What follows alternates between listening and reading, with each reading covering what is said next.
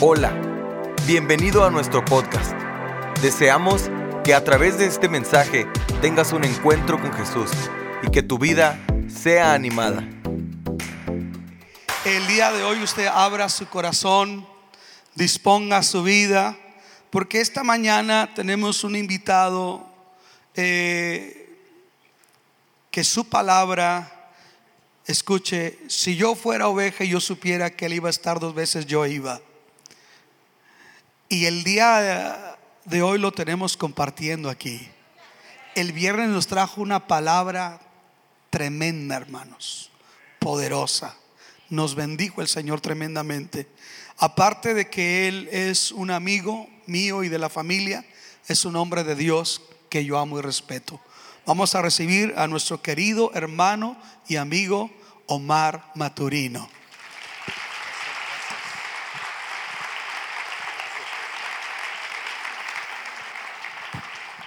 Que Dios bendiga a todos en esta mañana. De verdad que es una bendición muy grande estar aquí, un privilegio y quiero agradecerle a mi amigo el pastor Alba esta oportunidad, a su familia, al liderazgo de esta casa de fe. Quiero entregarles también los saludos de mis pastores, el pastor Hugo, la pastora Sonia Martínez, de la ciudad de Durango, Durango, donde yo vivo, de la iglesia donde yo me congrego, que es Salud y Excelencia. Mi familia también, mi amada esposa Lili, mi niña Zoe también fraternalmente les bendicen y les saludan en el nombre del Señor. Ha sido un gozo estar aquí, saludar amigos, pasar un buen tiempo en este lugar, disfrutar de Dios, de su presencia, ser parte de esta celebración tan especial. Y quiero invitarle a considerar la palabra en el Evangelio según San Lucas. Acompáñeme al Evangelio según San Lucas en el capítulo 8. Versículo 16 en adelante.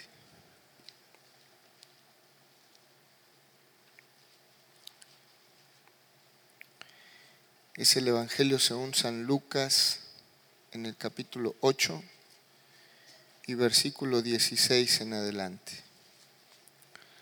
Leo la palabra de Dios. Me parece que aquí hay verdades muy poderosas que nos han de edificar en este día. Quiero pedirle toda su atención, por favor no permita que nada ni que nadie le distraiga. Leo la Biblia, Evangelio según San Lucas, capítulo 8, versículo 16. Nadie que enciende una luz la cubre con una vasija, ni la pone debajo de la cama, sino que la pone en un candelero para que los que entran vean la luz porque nada hay oculto que no haya de ser manifestado, ni escondido que no haya de salir a la luz. Mirad pues cómo oís, porque a todo el que tiene se le dará, y a todo el que no tiene, aún lo que piensa tener, se le quitará. Bendito sea el Señor por su preciosa palabra. Levante conmigo, por favor, sus manos y adoremos al Señor en esta hora. Prepare su corazón, prepare la atmósfera y demos gloria al Señor que vive para siempre. Padre, en esta mañana te adoramos en el nombre de Jesús. En esta mañana te bendecimos y estamos agradecidos por todo lo que tú has hecho. Tú eres bueno y para siempre es tu misericordia. Recibe toda gloria, recibe todo honor. Tu iglesia te bendice, tu iglesia te adora, tu iglesia te proclama. Tú eres rey de reyes y señor de señores. Toma lugar entre nosotros. Muévete entre nosotros en esta hora. Que tu espíritu llene nuestras vidas. Que tu palabra nos edifique que nuestro entendimiento sea abierto y podamos, Señor, fluir en tu propósito. Padre, lo pedimos todo en el bendito nombre de Jesús y te damos gracias, Señor. Amén y amén. Ayúdenme a darle un fuerte aplauso al Señor. Aleluya, bendito sea Cristo en este día. Y mientras toma su lugar, dele una sonrisa a su vecino y, dígale por favor, alíñate al propósito. Salude a alguien con una sonrisa, dígale, alíñate al propósito. La Biblia dice, nadie que enciende una luz la cubre con una vasija. El propósito de encender una luz no es para taparla, ahogarla debajo de una vasija, ni tampoco, ni tampoco es para ponerla debajo de la cama con todo el riesgo que eso implica, sino que el Señor Jesús establece que el propósito es ponerla en un candelero para que los que entran vean la luz. Hace tiempo que cultivo una preocupación y es estar empatado, estar alineado a los diseños de Dios sobre mi vida. Y es que leí un salmo, es el 49 y versículo 20, que hace una declaración impresionante. El hombre que está en honra y no entiende, semejante es a las bestias que perecen. El hombre que está en honra y no entiende, semejante es a las bestias que perecen. Me preocupa profundamente no tener la capacidad de entender, de asimilar, de discernir lo que Dios ha establecido para mí, lo que Dios ha diseñado para mí. Me impresiona que el apóstol Pablo a la iglesia de Éfeso Pablo a los Efesios capítulo 1 y versículo 11, si no mal recuerdo. Entre otras cosas el apóstol dice que en Cristo tenemos herencia, pero también el apóstol dice que fuimos predestinados, anticipadamente destinados, conforme al propósito del que hace todas las cosas según el designio de su voluntad. Se entiende pues que Dios diseñó en su eternidad un propósito para nuestras vidas. El riesgo es que no alcancemos a discernir, a comprender ese propósito. Y el salmista dice, el hombre que está en honra y no entiende, semejante es a las bestias que perecen. Existe la probabilidad que el cielo haya establecido bendición para nosotros, honra, victoria, promoción, adelanto, puertas abiertas. Y quizá no hemos tenido la capacidad de asimilarlo y por lo tanto no estamos manifestando el eterno diseño de Dios sobre nosotros. Creo que esta preocupación de alguna manera también la comparte el apóstol Pablo cuando escribe a Filemón. Filemón capítulo 1, versículo 6. Parafraseando al apóstol, él dice, oro para que la participación de tu fe sea eficaz en el conocimiento, oro para que la participación de tu fe sea eficaz en el conocimiento de todo el bien que está en vosotros por Cristo Jesús. Ayúdeme a predicar. Dele un codacito a su vecino y dígale, en ti hay bien de Dios. Ayúdeme a predicar. En ti hay bendición de Dios. En ti hay un depósito de Dios. Y Pablo escribe a Filemón con esta preocupación, estoy orando por ustedes permanentemente, hago memoria de vosotros en mis oraciones. Pablo dice, para que la participación de tu fe sea eficaz en el conocimiento de todo el bien que está en vosotros por Cristo Jesús. En otras palabras, tu fe te tiene que ayudar para poder entender que tú conozcas todo el bien, todo el depósito, toda la bendición, toda la vida, toda la victoria que está en vosotros por la persona, por la obra, por el sacrificio del Señor Jesucristo.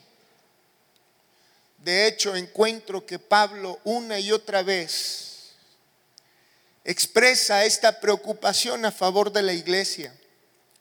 Cuando escribe precisamente a los efesios, también les dice, parafraseando a Pablo, que ora por ellos, para que tengan espíritu de sabiduría y de revelación en el conocimiento de Dios, para que ellos puedan entender a qué fueron llamados para que ellos puedan entender cuál es la herencia de los santos y cuál es la supereminente grandeza del poder de Dios operando en ellos a través de la fe. Pablo escribe a los Corintios y Pablo dice, no hemos recibido el espíritu del mundo, sino el espíritu que proviene de Dios para que sepamos lo que Dios nos ha concedido. De manera que puede haber gente, podemos haber personas en el diseño eterno fuimos marcados para una victoria impresionante.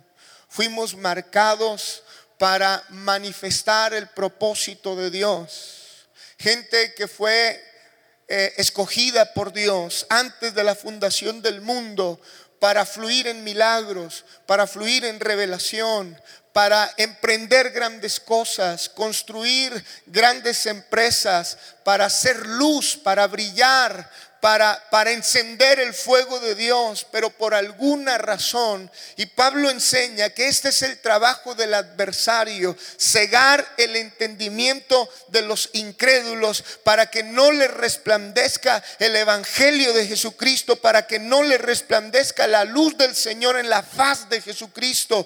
Pablo también dice que el adversario trabaja para embotar nuestro entendimiento. La palabra embotar significa que el entendimiento pierde agudeza, pierde, pierde habilidad para que quizás podamos estar en un templo, podamos desarrollar toda nuestra liturgia de culto, eh, congregarnos, escuchar mensajes, participar de eventos, pero de cualquier manera no estar manifestando el diseño de Dios, los propósitos de Dios, la vida de Dios en nosotros. Pero yo estoy creyendo, yo estoy orando al Señor que eso se acaba en el nombre de Jesús. Ayúdame a predicar. Toca a alguien y dile, eso se acaba en el nombre de Jesús. En este año, en este 2019, alguien suelte la fe conmigo, por favor. Alguien, alguien comience a adorar el Señor en esta hora. Aleluya. Alguien comience a declararlo, a declararlo. Este 2019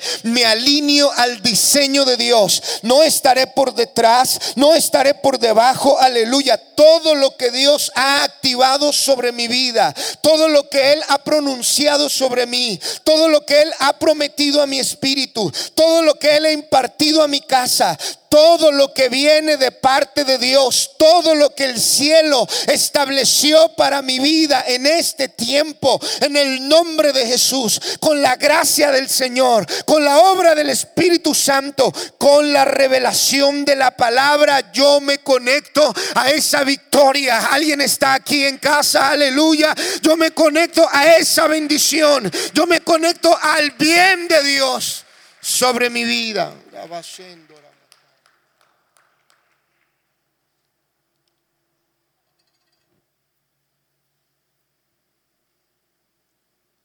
Encuentro aquí unas verdades que a mí me impresionaron de lo que enseña el Señor Jesucristo y que me parece nos dan herramientas para alinearnos al propósito.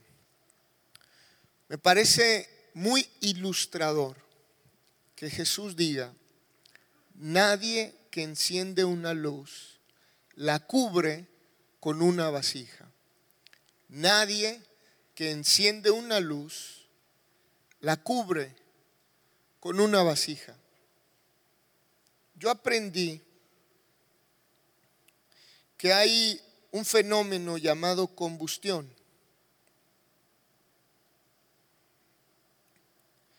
Y este fenómeno explica que es una reacción química que se produce entre el oxígeno y, una, y un material oxidable. Hay quienes sostienen que para que un material oxidable arda, se requiere oxígeno.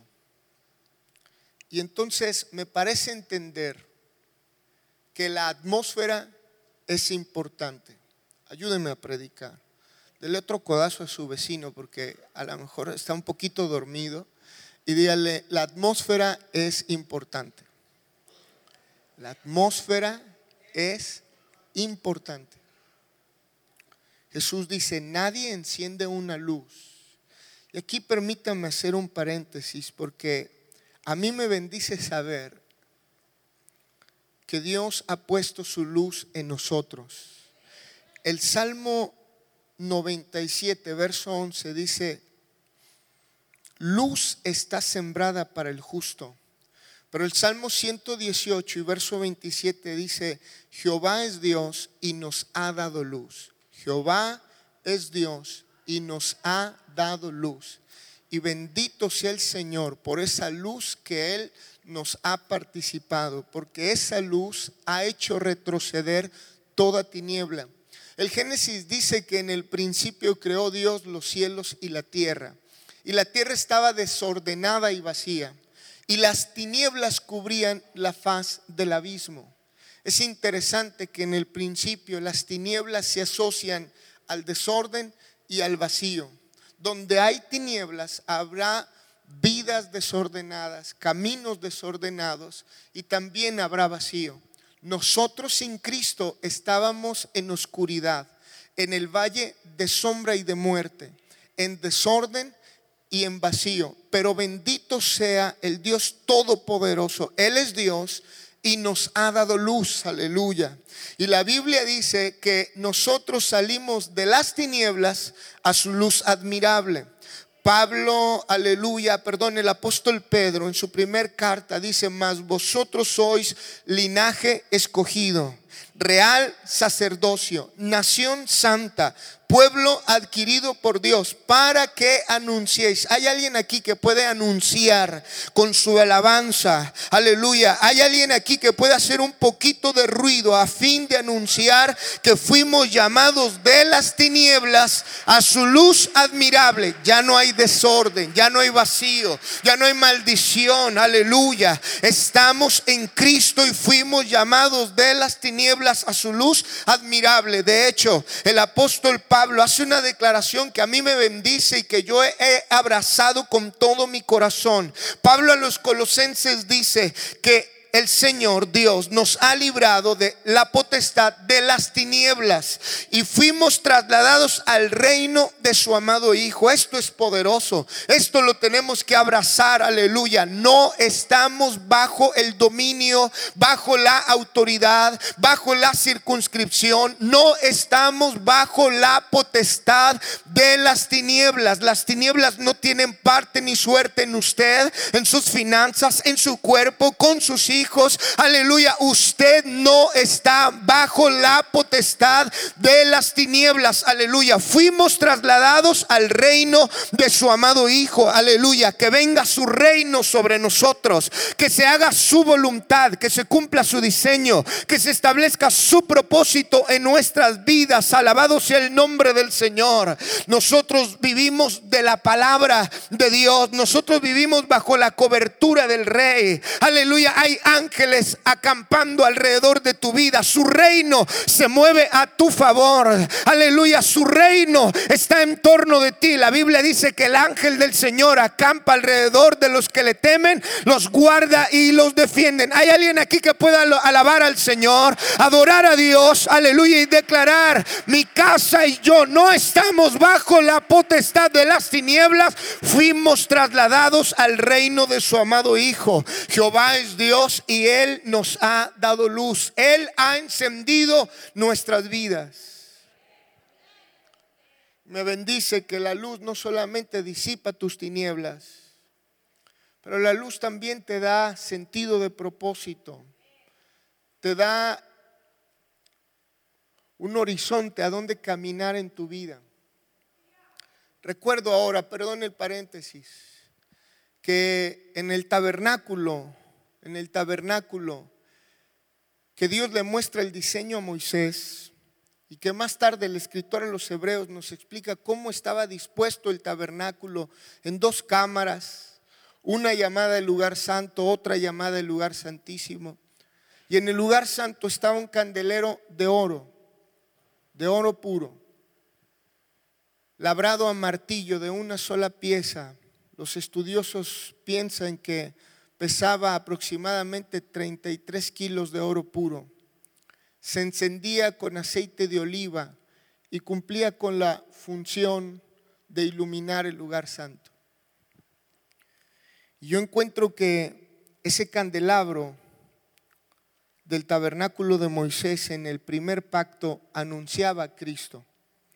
De hecho Jesús dice, yo soy la luz del mundo, el que me sigue no andará en tinieblas, sino que tendrá la luz de la vida. Ese candelabro se encendía con aceite de oliva y el aceite es tipo de la unción.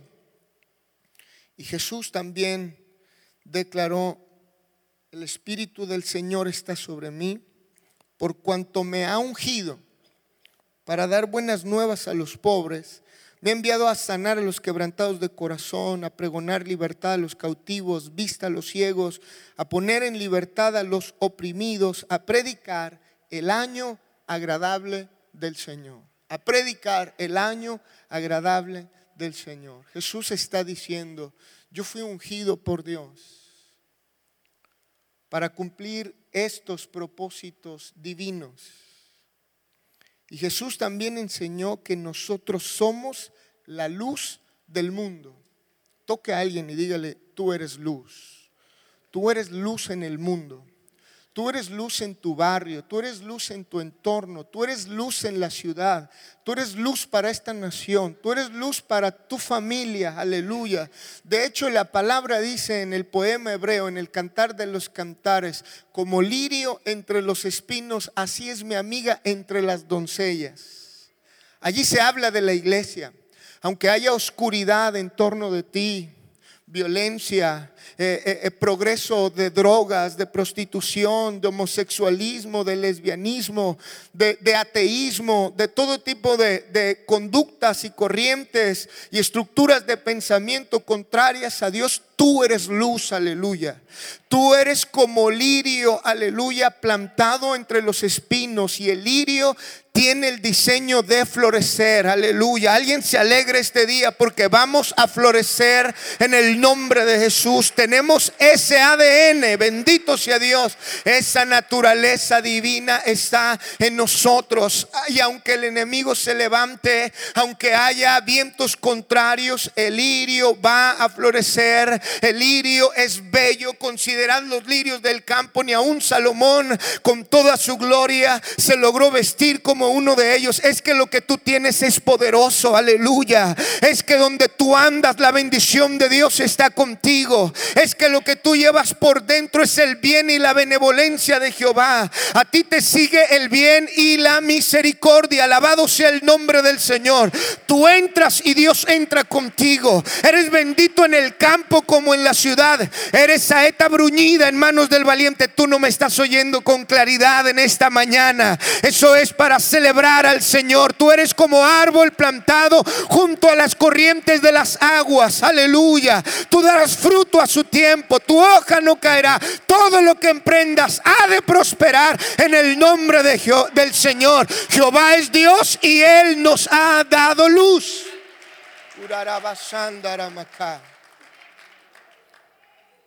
Jehová es Dios y Él nos ha dado luz. Jesús dice, vosotros sois la luz del mundo, la sal de la tierra. Él fue ungido también y había un diseño sobre su vida. Había un propósito. Él llegó al planeta a buscar y a salvar lo que se había perdido, a conectarnos a Dios, a darnos vida y vida en abundancia. Y no estamos aquí nosotros por error. No estamos aquí por casualidad. Estamos aquí porque hay un propósito divino, porque hay un diseño eterno, porque hay un plan en la agenda de Dios para nosotros. Y Jesús enseña, nadie que enciende una luz la cubre con una vasija. Para que haya combustión se requiere oxígeno, se requieren condiciones del entorno, de la atmósfera adecuadas para que el material oxidable arda.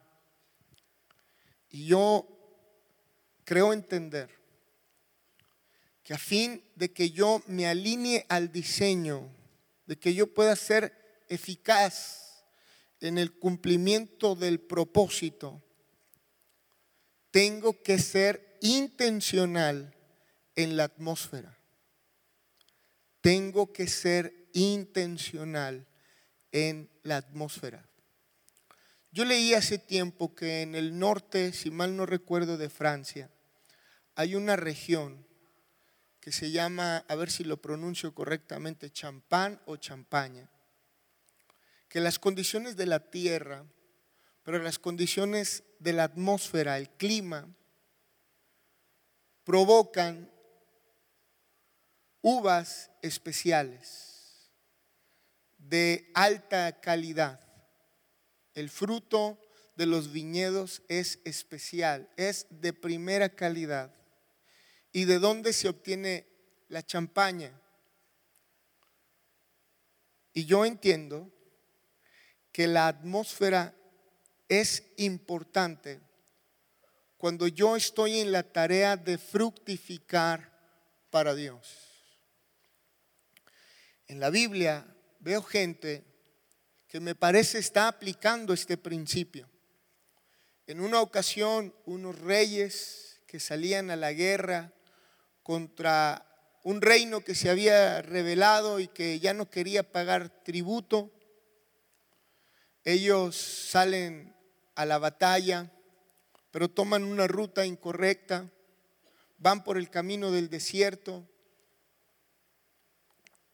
les comienza a faltar el agua y ellos piensan que terminarán allí perdiendo la batalla. Pero ellos dicen, aquí hay un profeta, el profeta Eliseo, vayamos para que él nos dé palabra de parte de Dios. Y Eliseo antes de profetizar, él dice, tráiganme a un tañedor. Tráiganme a alguien experto que pueda hacer música, que pueda fluir en su talento. Y mientras el tañedor está haciendo su labor, la Biblia dice que vino palabra del Señor sobre Eliseo. Y esto me parece muy revelador. El profeta no comienza a manifestar su don, el profeta no declara la palabra hasta que la atmósfera es la correcta, hasta que el ambiente se vuelve un ambiente espiritual adecuado para el fluir del Espíritu Santo. Y me parece que nosotros tenemos que entender que si quiero cumplir el diseño de Dios en mi vida, si queremos alinearnos al propósito, si queremos fluir en toda nuestra capacidad y en todo nuestro potencial, si queremos manifestar lo que Él nos ha depositado por dentro, la atmósfera es importante. No todos los frutos se logran en todos los climas. Para obtener mango se requiere un clima especial para obtener uvas, para obtener manzanas, naranjas, se requiere unas condiciones atmosféricas particulares para obtener fruto. Y en la vida del reino, en la vida de Dios, en la vida espiritual, nosotros tenemos que ser intencionales bajo qué atmósfera nosotros nos estamos desarrollando. En ocasiones la atmósfera de nuestra mente es la incorrecta. Tenemos pensamientos de incertidumbre. Aleluya. Nosotros mismos a veces nos volvemos en nuestros propios enemigos. A veces nosotros mismos no creemos en, en lo que Dios puede hacer a través de nuestras vidas. En ocasiones en, nuestro entorno estamos conviviendo con la gente equivocada, nos estamos sometiendo a las atmósferas erróneas, gente que no habla palabra, gente que habla otras cosas tóxicas, negativas, aleluya, pecaminosas, sucias, y, y nosotros tenemos que ser intencionales bajo qué atmósfera estamos trabajando. Alabado sea el nombre del Señor. Cuando nos conectamos a la sintonía correcta,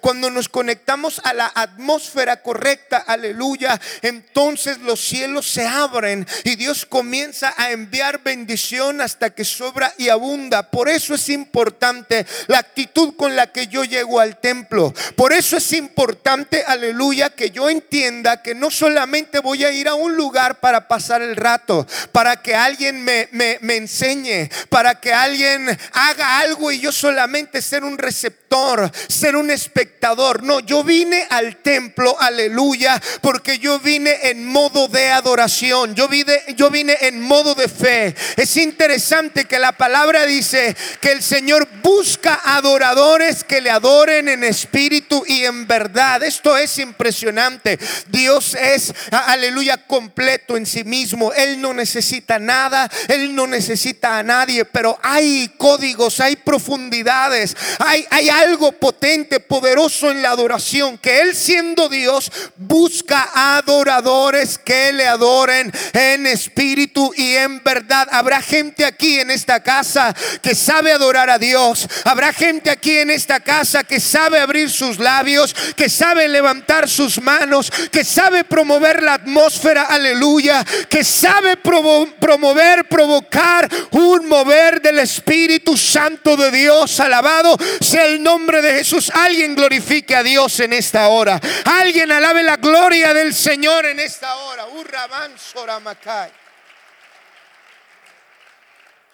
En una ocasión Jesús va a casa de Jairo a resucitar a su hija. A mí me impresiona que él llega y hace una declaración. La niña no está muerta, duerme. Y la gente se comienza a reír de Jesús. Porque ellos estaban en otra frecuencia. Ellos vivían en el mundo de la lógica, de lo tangible, de lo visible, de lo que sus sentidos les informaban. Ellos no entendieron las palabras del Señor.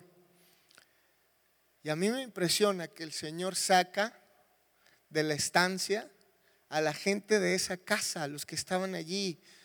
¿Qué se me ocurre? Familiares, invitados, amigos, vecinos.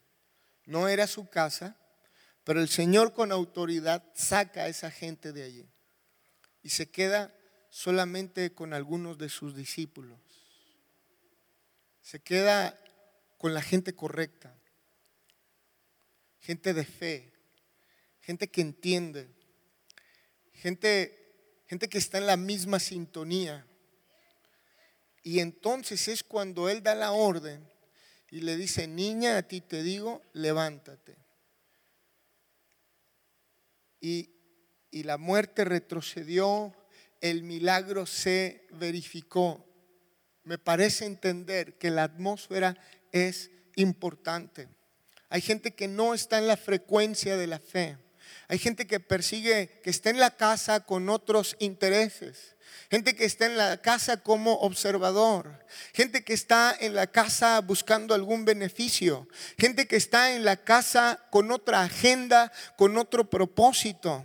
Pero cuando se trata de resucitar algo, cuando se trata de, impartir vida, cuando se trata de fluir en una palabra, cuando se trata de manifestar un diseño divino, la atmósfera es importante y necesitamos revelación, entendimiento, percepción espiritual para poder discernir qué personas, aleluya, no todo el mundo que está en torno de ti califica para caminar contigo. La Biblia dice que en el libro de Jonás, Jonás paga el viaje para subirse a un barco, pero a mitad de trayecto se suelta una tempestad Y Jonás les dice al final, es por mi causa que ha venido esta tempestad.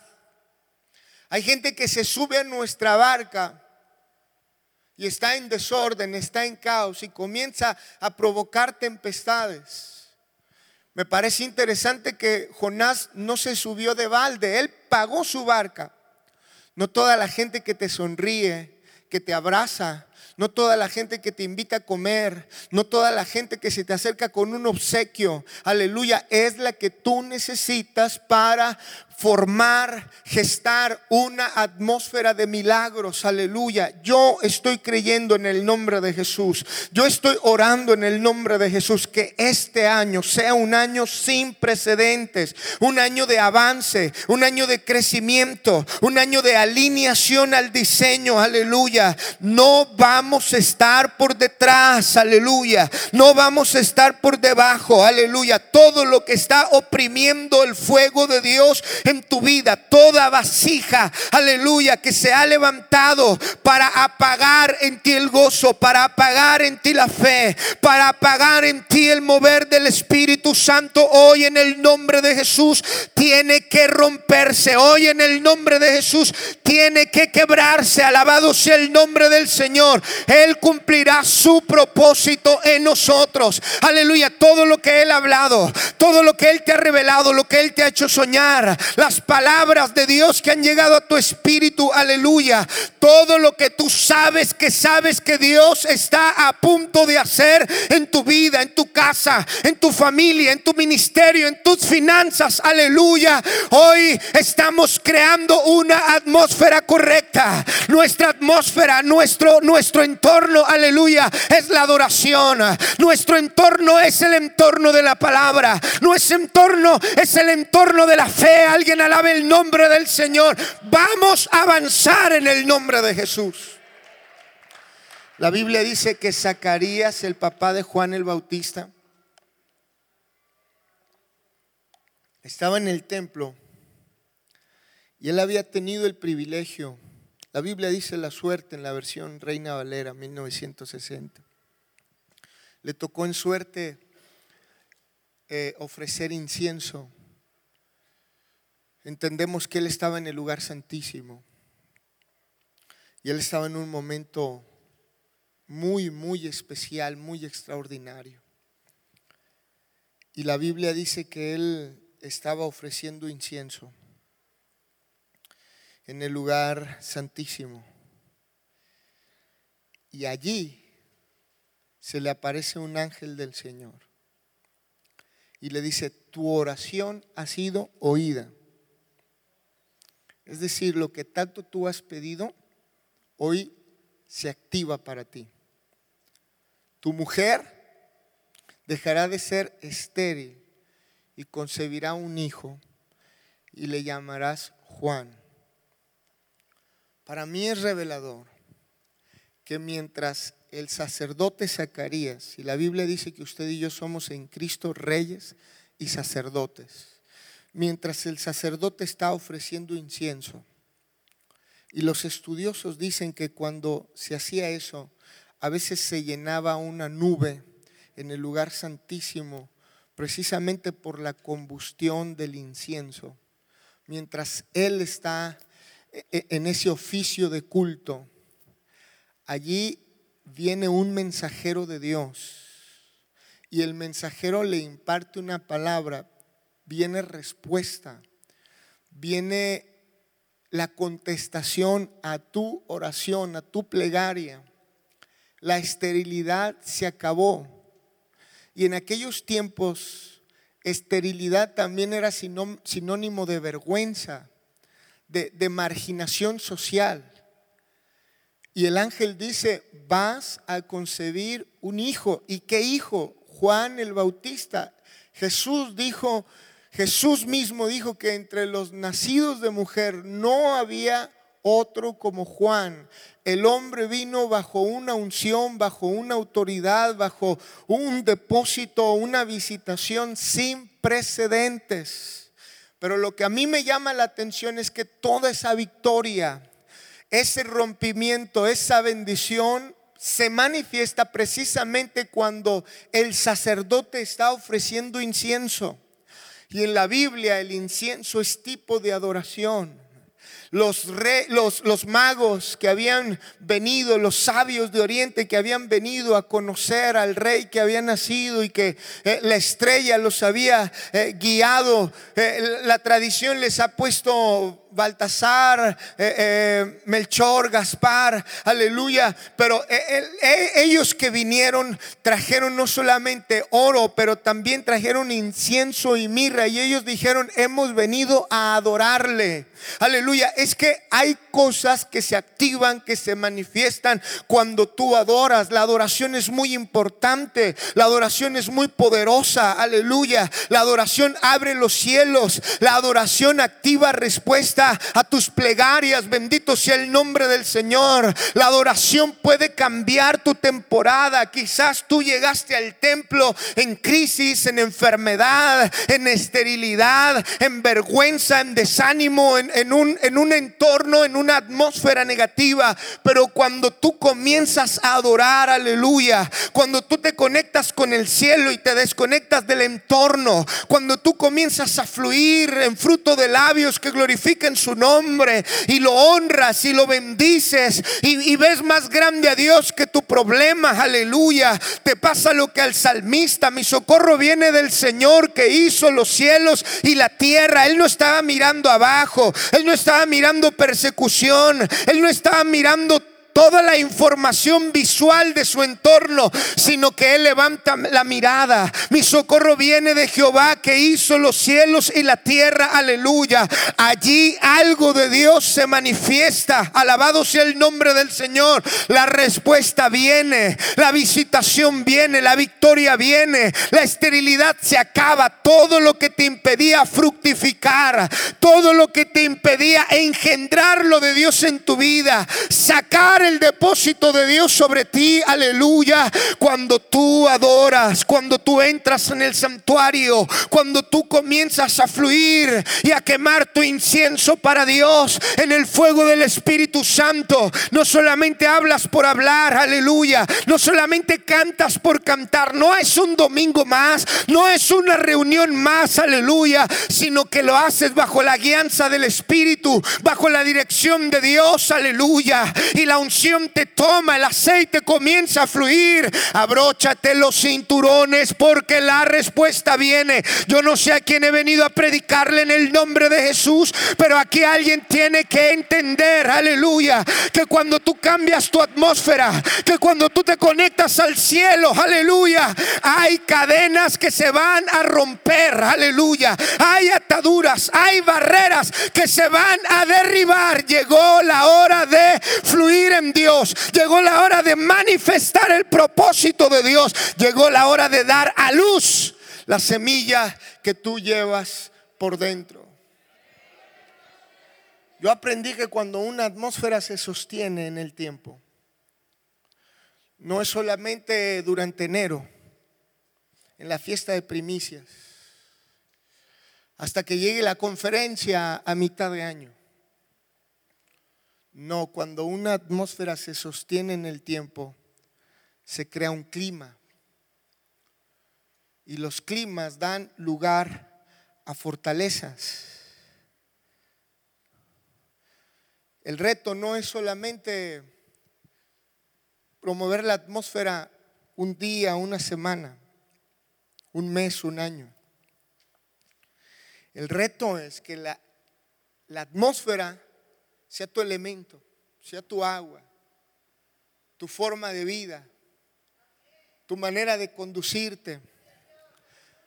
El reto es que tu atmósfera se llene de fe, se llene de palabra, se llene de presencia, se llene de adoración, se llene de honra, eh, que el Espíritu de Dios llene tu atmósfera, pero tengamos la capacidad con la ayuda del Señor de mantenerla en el tiempo hasta que ese sea nuestro clima. Y cuando el clima es así, entonces hay cosas poderosas y sobrenaturales que ocurren, hay fortalezas espirituales, aleluya, gloriosas. Hay un verso en la palabra, Deuteronomio capítulo 8, verso 7 en adelante. Escuche esto, porque Jehová tu Dios te introduce en la buena tierra, tierra de arroyos, de aguas, de fuentes, de manantiales. Mire qué bendición, qué victoria. Arroyos, aguas, fuentes, manantiales, que brotan en vegas y montes, tierra de trigo, cebada, vides, higueras, granados, tierra de olivos, de aceite y de miel, tierra en la cual no comerás el pan con escasez, así sea, ni te faltará nada en ella, tierras con piedras, tierras Tierras cuyas piedras son hierro y de cuyos montes sacarás cobre y comerás y te saciarás y bendecirás a Jehová tu Dios por la buena tierra que te ha dado los climas influyen en la calidad de vida de la tierra. En un clima desértico no hay agua. La vegetación es escasa, los animales son escasos. La flora y la fauna se afectan por el clima. Pero aquí el Señor está haciendo una declaración poderosa que habla de una buena tierra llena de bendiciones, llena de, cosas extraordinarias, arroyos, aguas, fuentes, manantiales, trigo, cebada, vides, higueras, granados, olivos, aceite, miel. Allí no hay escasez, aleluya. Allí se saca, eh, este, las piedras son de valor, son valiosas. Bendito sea el nombre del Señor. Y para lograr esto se necesita el clima adecuado porque el clima influye directamente sobre la calidad de vida que hay en la tierra. Nosotros vamos a promover una atmósfera de poder, una atmósfera gloriosa. La atmósfera de nuestra mente será intencional, la atmósfera de nuestro entorno será intencional, la atmósfera de esta casa de fe será intencional. No solamente se trata de estar en el tono, no solamente se trata de que todo marche, aleluya correctamente, que todo esté en su lugar, aleluya, que, que todo esté bien, sino se trata de adorar, se trata de provocar una atmósfera propicia para el mover del Espíritu Santo de Dios. Y cuando nosotros la mantenemos, se hará un clima. Y cuando se hace un clima, aleluya, entonces viviremos una buena tierra, arroyos, aguas, fuentes, manantiales, aleluya. Entonces veremos milagros gente que se sana sin que nadie ore por ella, aleluya. Una palabra poderosa va a seguir fluyendo, va a seguir siendo revelada. Yo no sé si usted me está oyendo, aleluya, pero a mí me parece que a fin de alinearnos al diseño, la atmósfera tiene que ser intencional. Alabado sea el nombre del Señor. Llevaré una atmósfera a mi casa donde el Señor fluya, donde el fruto se manifieste. ¿Cuántos alaban la gloria de Dios en esta hora?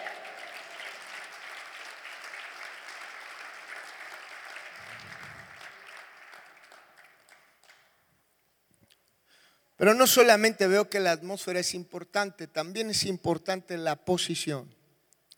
El maestro enseña, nadie que enciende una luz tampoco la pone debajo de la cama.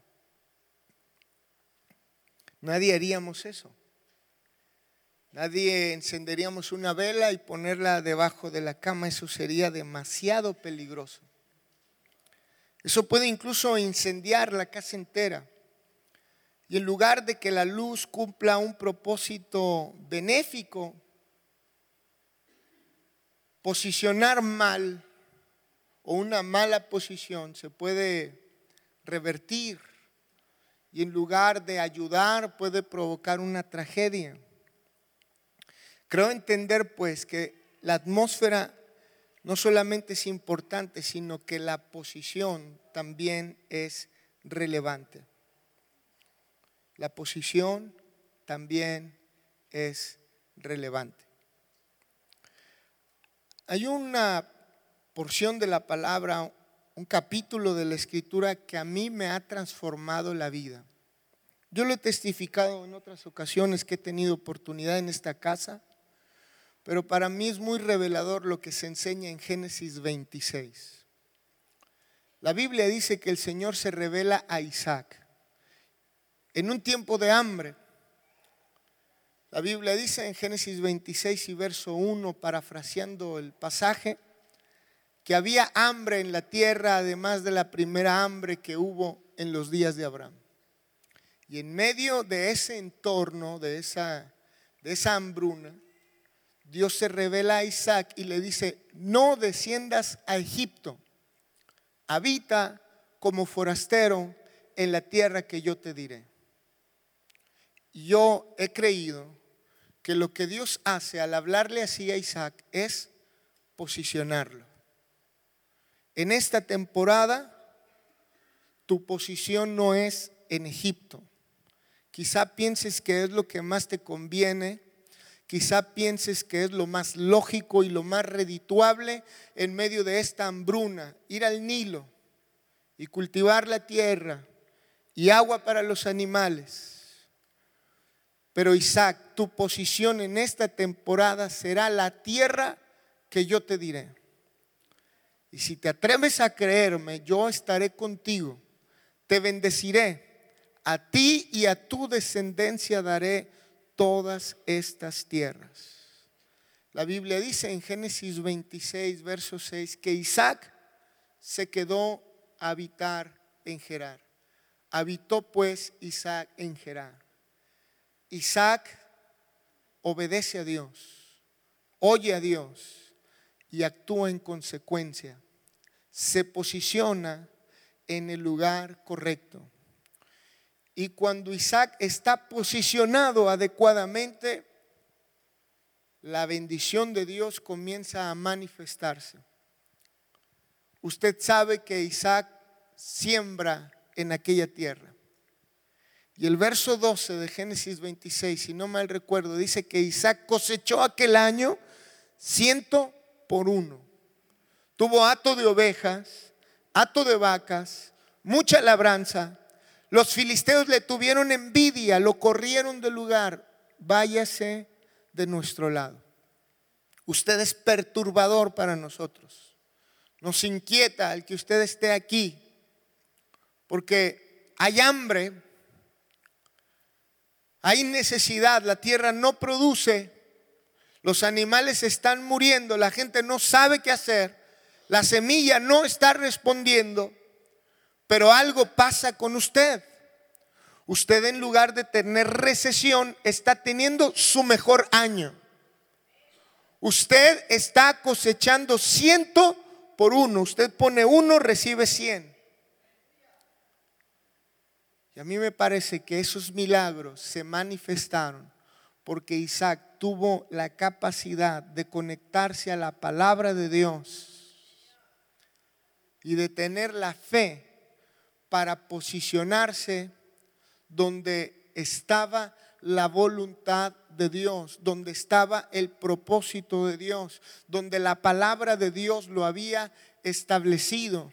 Y, cuando Él está correctamente posicionado, quizás en Egipto Él no iba a experimentar este nivel de milagros, este nivel de victoria. Aleluya, es que la bendición de Dios estaba con él y la bendición de Dios estaba operando cosas milagrosas. Aleluya, Isaac no estaba en el sistema tradicional. Isaac estaba, como dice Pablo a los colosenses, en el reino del Señor. Y por cuanto Isaac estaba e, e, en Dios, bajo la bendición de Dios, bajo una atmósfera diferente, una atmósfera de fe, una atmósfera de victoria, aleluya todos los asuntos de Isaac comenzaron a prosperar. Aleluya, su, su, tierra comenzó a fructificar. Tuvo hato de ovejas, hato de vacas, mucha labranza. La Biblia dice que él se volvió muy poderoso. Él buscaba agua y donde él buscaba agua, allí brotaban fuentes de aguas vivas porque Isaac estaba en el lugar correcto, posicionado por Dios. Y ahí él vio, experimentó milagros de parte de Dios, aleluya. Yo vengo a decirte que nuestra posición en Dios es importante. Oye a Dios, aleluya, da lugar a Dios, que Él haga su voluntad en tu vida. Tú tienes que estar cierto, tú tienes que estar correcto, convencido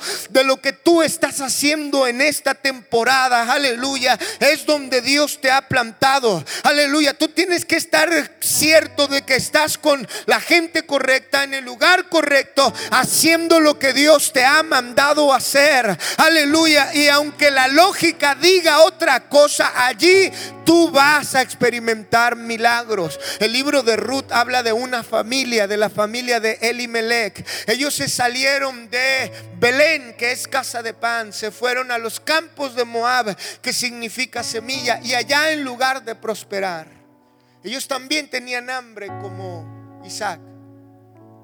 Pero en lugar de prosperar, en lugar de avanzar, en lugar de crecer, en lugar de que la economía familiar mejorara, eh, vino tragedia. Se murió el padre de familia, Elimelech. Se murieron sus dos hijos, Elión, Malión y Kelión. Eh, eh, todo se puso mal. Pero cuando ellos volvieron a Belén, mejor dicho, su, la esposa de Limelec, las nueras de, Ruth, de, de Noemí, volvieron a Belén y se conectaron al diseño, se conectaron al propósito.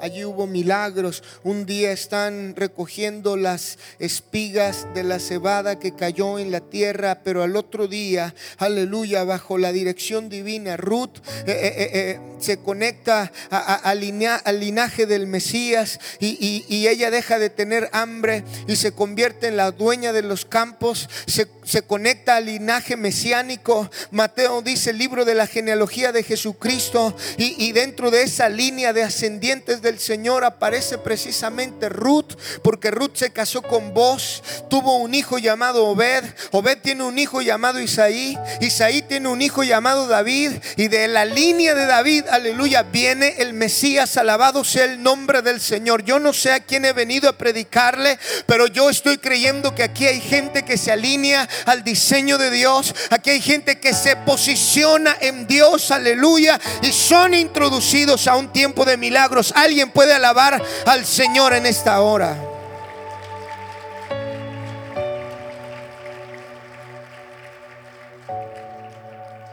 Posiciónate. Fluye donde Dios te establece.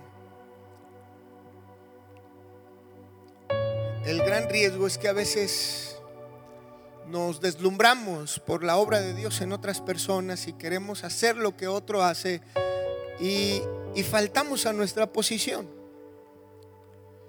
Piense que en términos de deporte, un portero habilidoso no va a dar el máximo de su capacidad si el director técnico lo lleva a la delantera o un defensa quizá no va a dar todo su potencial si lo ponen en la portería. O si un centro delantero, un goleador nato, lo sacan de allí y lo ponen en la estrategia como director técnico. Usted tiene que estar en la posición correcta para fluir en el máximo de sus capacidades, dones, talentos y aptitudes. Yo veo un poco de esto en la escritura.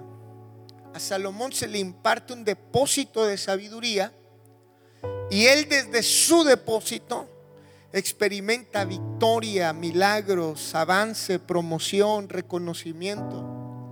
La Biblia dice que vino la reina de Saba desde lejanas tierras y vino con, con camellos eh, eh, cargados de regalos de oro para Salomón. Y Salomón comenzó a fluir en su don, en su depósito, en su asignación, en su posición en Dios. Y los camellos llegaron a su vida, los camellos de oro. Hay una mujer en la palabra llamada Rebeca, que su posición no era la sabiduría, era el servicio. Y viene el mayordomo de Abraham y le pide agua para beber, no solamente para él, pero también para sus camellos. Y ella fluye en el servicio, en su posición, en su asignación. Ella no podía usar las herramientas de Salomón, ella tenía que usar las herramientas que a ella le habían sido impartidas. Y cuando ella fluye en el servicio y le da de beber a los camellos, la mujer sacando agua una y otra vez, una y otra vez, una y otra vez, una y otra vez. Quizás en, una dinámica sencilla, quizás no tan sofisticada como hablar sabiduría, profundidades, cosas reveladas. Desde la sencillez del servicio, ella comienza a, fluir en su asignación, en su posicionamiento. Y también la Biblia dice que los camellos llegaron a ella y llegaron a su familia, aleluya. A ella le pusieron oro eh, eh, eh, en, su, en su vestimenta, en sus manos.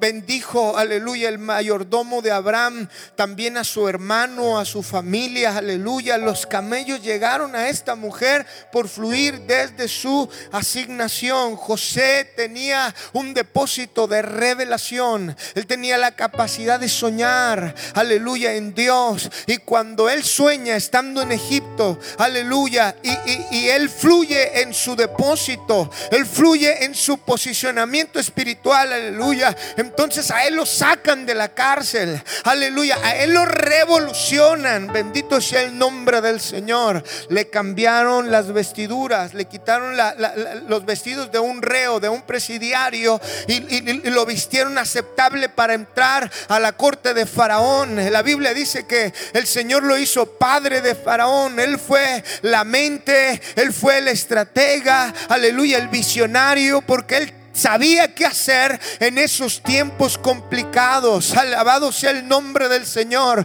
Cuando tú fluyes desde tu posición en Dios, desde tu asignación en Dios, viene el avance. Hay un rompimiento, hay un cambio, hay un adelanto. Alabado sea el nombre del Señor. José no murió siendo un preso. A él le cambiaron el aspecto. Bendito sea el nombre del Señor. Yo sé que aquí hay gente aquí que puede tomar fotografías de hace 10 años. Aleluya. Y, hay cosas que han cambiado. Aleluya. Ya no usas los mismos trajes que antes usabas. Aleluya. Ya no hablas como antes hablabas. Ya no manejas el mismo vehículo que antes manejabas. Bendito sea Dios porque Él te cambió el aspecto. Bendito sea Cristo. Y yo estoy creyendo que en los años que vienen, aleluya, también vas a tener cambios favorables. Tus hijos van a ser bendecidos ellos no van a sufrir lo que tú sufriste. Aleluya. Ellos no van a pasar lo que tú pasaste. Alabado sea el nombre del Señor. Yo estoy hablando con alguien en este día. Yo necesito que alguien en la fe se conecte a esta palabra. Yo necesito que alguien en la adoración se conecte a esta palabra. Yo necesito que alguien desde la celebración se conecte a esta palabra. Aleluya. Vamos a salir de celdas. Vamos a salir de ataduras vamos a fluir desde nuestra posición en Dios y Él va a cambiar la historia. Alguien alabe la gloria del Señor en esta hora. Termino, termino con esto. Deme dos minutos. Me parece entender que para yo alinearme al propósito, al diseño, no solamente necesito ser intencional en la atmósfera. No solamente necesito ser posicionado por Dios. Pero me parece entender que alinearme al diseño de Dios tiene que ver con la manera en que escucho alinearme al diseño tiene que ver con la manera en que escucho. Ayúdeme a predicar. Despierta a su vecino y dígale, mirad pues cómo oís. Háblele ahí en castellano, no sé cómo sea esa manera de hablar, pero O dígale en buen mexicano, ten cuidado cómo escuchas. Ten cuidado cómo escuchas. Jesús dice, verso 18. Sí, verso 18. Mirad pues, mirad pues, cómo oís. Porque a todo el que tiene se le dará aumento, avance, multiplicación, desarrollo, incremento. Y a todo el que no tiene, aún lo que piensa tener.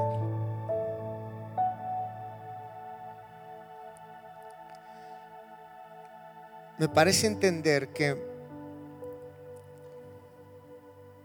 la manera en que oímos es fundamental. Fundamental.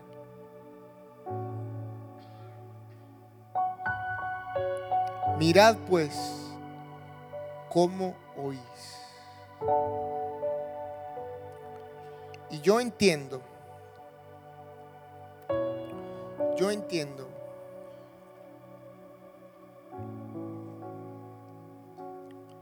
que no todos tienen la capacidad de escuchar. Antes del Señor hablar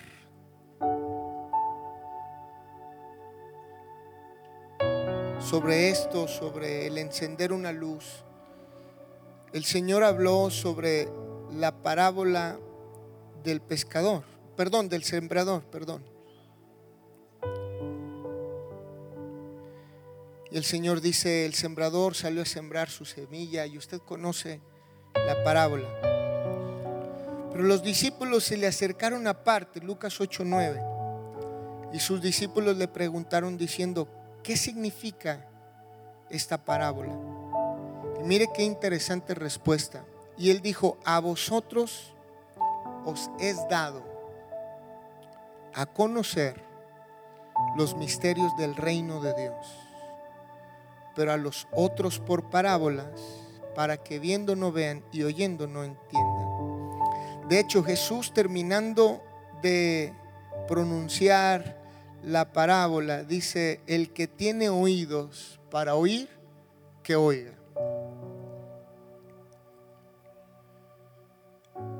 Creo entender que no todo el mundo tiene oídos para escuchar. Los discípulos le preguntan al maestro, ¿qué significa esta parábola? Y el Señor declara algo, a vosotros os es dado a conocer los misterios del reino. Pero a los otros significa que hay un grupo de personas que ellos no tienen oídos para oír.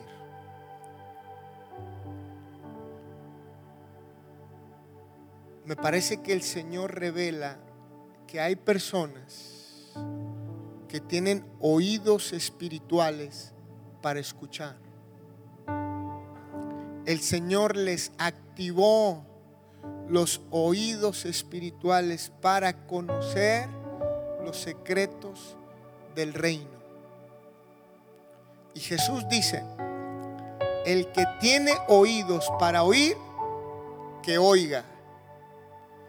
Si tú tienes oídos espirituales para conocer los secretos del reino,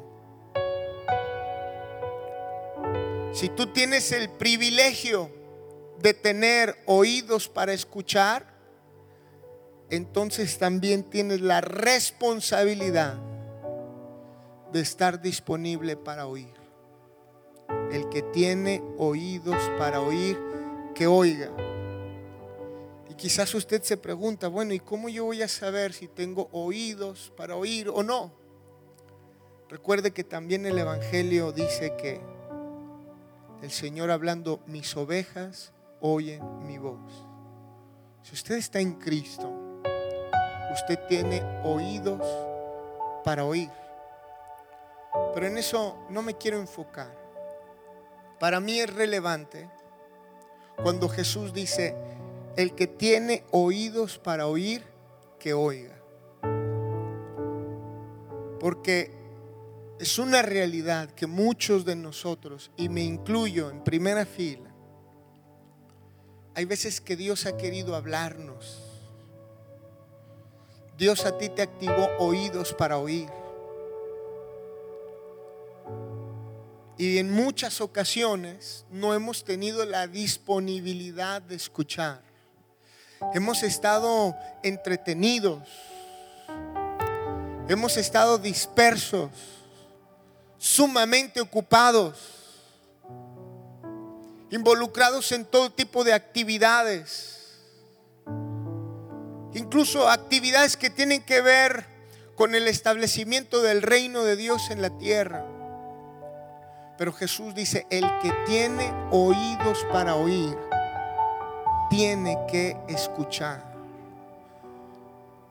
Esta habilidad espiritual no solamente es para que tú te sientas bien, para que te vanaglories de que oyes a Dios, de que tienes revelación, de que tienes entendimiento de la palabra. No, la Biblia dice, el que tiene oídos para oír, el que tiene la capacidad de conocer los secretos del reino de Dios, tiene que estar disponible para oír.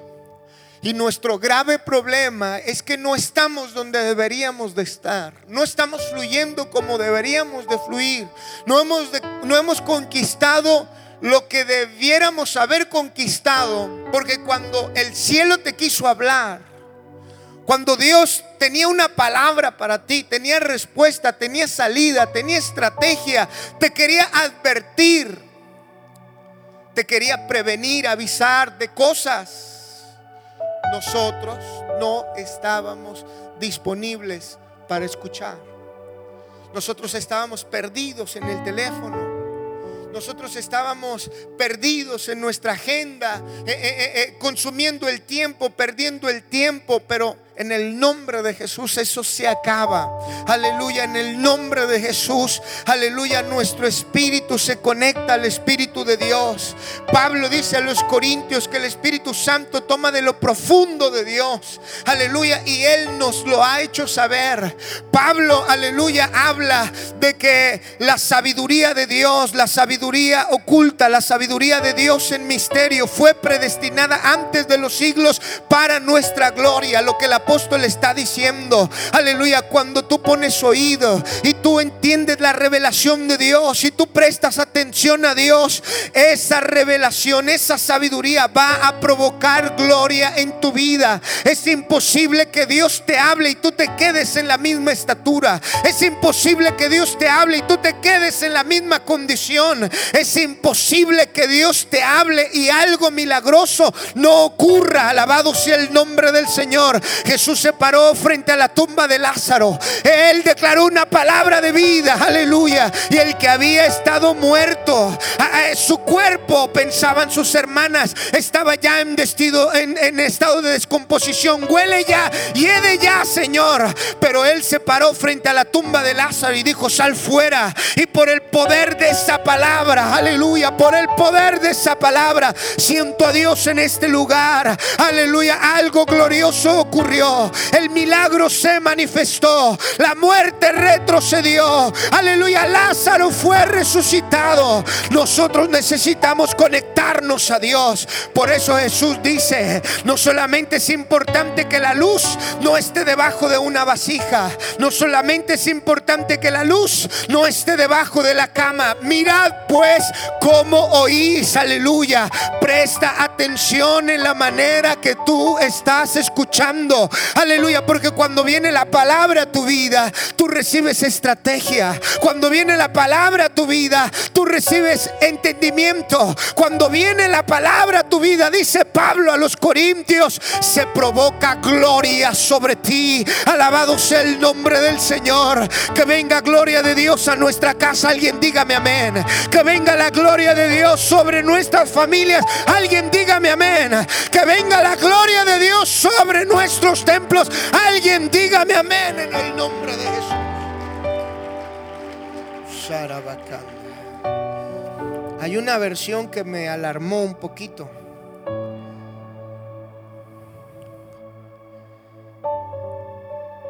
La traducción al lenguaje actual. Es, muy impresionante cómo, cómo se lee en la traducción al lenguaje actual. Lucas 8, 18. Por eso presten mucha atención. Denle un codacito a su vecino. Ya nos vamos a comer. Denle un codacito a su vecino y dígale, presta mucha atención. Escuche, porque a los que saben algo acerca de los secretos del reino, se les contarán muchísimas cosas más. Yo no sé usted, pero yo quiero que se me cuenten muchas cosas más de los secretos del reino, de las profundidades de la vida en Dios. Pero a los que no saben nada de los secretos del reino, los que no ponen atención, los que no quieren oír, los que no son recíprocos con el cielo. A ti te activaron los oídos para escuchar. No todo el mundo tiene ese privilegio y esa bendición, pero a ti te los activaron. Y hay gente que teniendo este privilegio no quiere escuchar, no quiere aprender no quiere profundizar, no quiere indagar, no sabe nada de los secretos del reino. Y mire lo que dice, Dios les hará olvidar hasta lo que creen saber. Qué importante es tener oídos para escuchar. Si oigo a Dios, se me contarán muchísimas cosas más. Pero si estoy distraído y el sistema y el mundo está hecho para captar nuestra atención, no hay hombre que pueda leer todos los libros de las bibliotecas.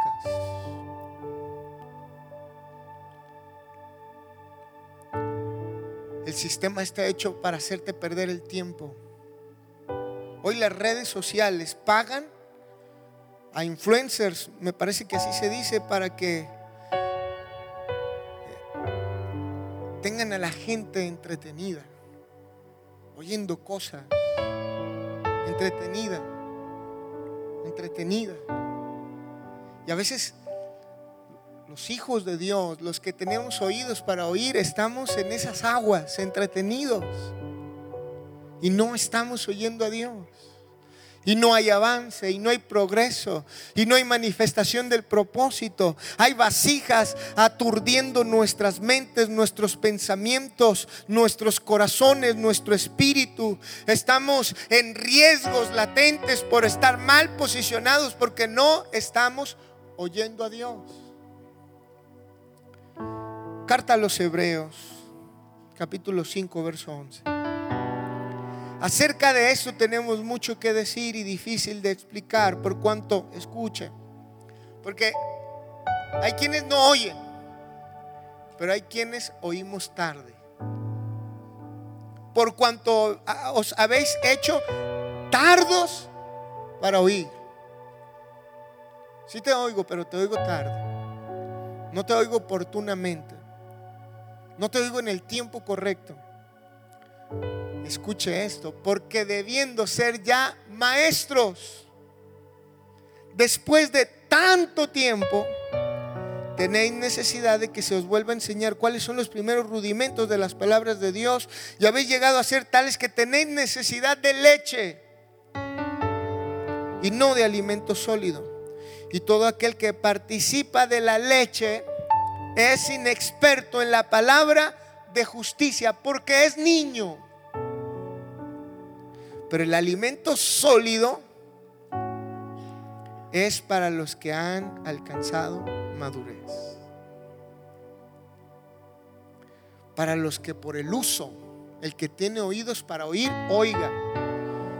Hay gente que oye, se mantiene oyendo, se mantiene oyendo, se mantiene alerta, ejercitando los sentidos espirituales. Para los que por el uso tienen los sentidos ejercitados en el discernimiento del bien y del mal. El problema es cuando oímos tarde. Y cuando oímos tarde, dice el escritor a los hebreos, que dejamos de desarrollar, debiendo de ser ya maestros. Debieras de estar en otra dimensión, en otro fluir, en nuestra estatura. Debieras de haber llegado mucho más lejos. Pero como hoy es tarde, no se te puede dar alimento sólido. Tienes necesidad de que te, te enseñen los primeros rudimentos de las palabras de Dios. Tienes necesidad de leche. Y yo veo un peligro. Que a veces muchas personas preferimos la leche que el alimento sólido. Dame algo ligerito. Dame algo que yo pueda entender, que no me haga pensar mucho, que no, no, no me funda los, los fusibles.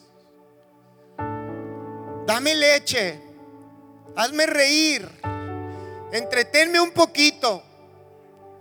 Pero la Biblia dice, no, para que tú puedas llegar a un grado de expertise, de maestría, debiendo ser ya maestros, Tú necesitas alimento sólido. Tú necesitas, ayúdame a predicar, aleluya. Ayúdame a predicar. Dale un codacito a tu vecino y dígale, ejercita tus sentidos espirituales. Ejercítate en oír.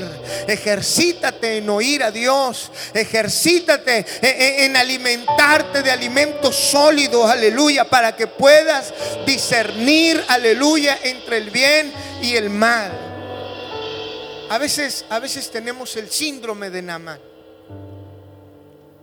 Namán tiene lepra, es el general del ejército del rey de Siria. Viene Eliseo.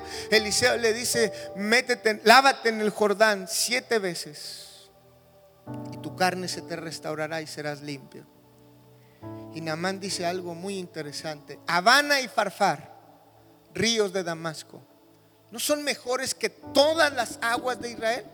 Si me lavare en ellos no seré también limpio. Y a veces me temo que muchos de nosotros tenemos el síndrome de Naamán. Porque río es identidad. Y a veces confundimos, estamos en el mundo, pero no somos del mundo. Y queremos más el Habana y el Farfar, los ríos de Damasco. Perdemos el tiempo desoímos a Dios, oímos tarde. Me sé el último capítulo de la última novela, de la última serie. Sigo al último, eh, eh, pierdo el tiempo y no estoy oyendo a Dios. Pero cuando yo entro al río de Dios, cuando yo me, me conecto a la atmósfera correcta, cuando, cuando, yo me conecto al fluir correcto, a la corriente correcta, y mi río es el río de Dios, nacimos para Dios, nacimos para el altar, nacimos para su palabra, nacimos para su presencia. Alguien dígame amén, aleluya. Cuando tú entras en ese río, cuando tú te posicionas, aleluya, cuando tú te sintonizas, alabado sea el nombre del Señor, allí ocurren milagros. El Evangelio dice que también Jesús, así como Namán, entró en el río Jordán. Jesús fue bautizado en el río Jordán. Él entró profundamente en el río Jordán, aleluya. Y ahí ocurrieron tres milagros. Número uno, los cielos fueron abiertos. Número dos, el Espíritu Santo descendió sobre él en forma corporal como de paloma. Y número tres, la voz del Padre se hizo escuchar. Este es mi Hijo amado en el cual yo tengo complacencia. Aleluya. Nos hace falta entrar en el río de Dios. Nos hace falta entrar la atmósfera de Dios. Nos hace falta posicionarnos para Dios. Nos hace falta oír a Dios. Aleluya. Tener oídos para escuchar al Señor. Y cuando la voz del Padre viene, lámpara es a mis pies su palabra. Lumbrera a mi camino. Yo vivo de toda palabra que sale de la boca de Dios. Su palabra produce milagros en mi cuerpo. Su palabra me sana de toda dolencia. Su palabra opera milagros en mis finanzas. Cuando Él habla, la escasez se va, la maldición se va. Cuando Él habla, todo yugo del diablo se rompe. Aleluya. Llegó la hora de oír a Dios. Alguien dígame amén. Llegó la hora de alabar el nombre del Señor. Alguien dígame amén. Ponte de pie y adora la gloria de su nombre. Ponte de pie y adora la gloria de su nombre. Yo sé que aquí hay sacerdotes. Yo sé que aquí hay sacerdotisas de Dios. Aleluya. Yo sé que aquí hay gente que vino al templo no para quedarse en el atrio. Deseamos que Dios haya hablado a tu vida de una forma especial. Si deseas saber más sobre este ministerio, visita nuestra página www.canticonuevo.tv y nuestras redes sociales Cántico Nuevo EP. Y recuerda, tus mejores días están por venir.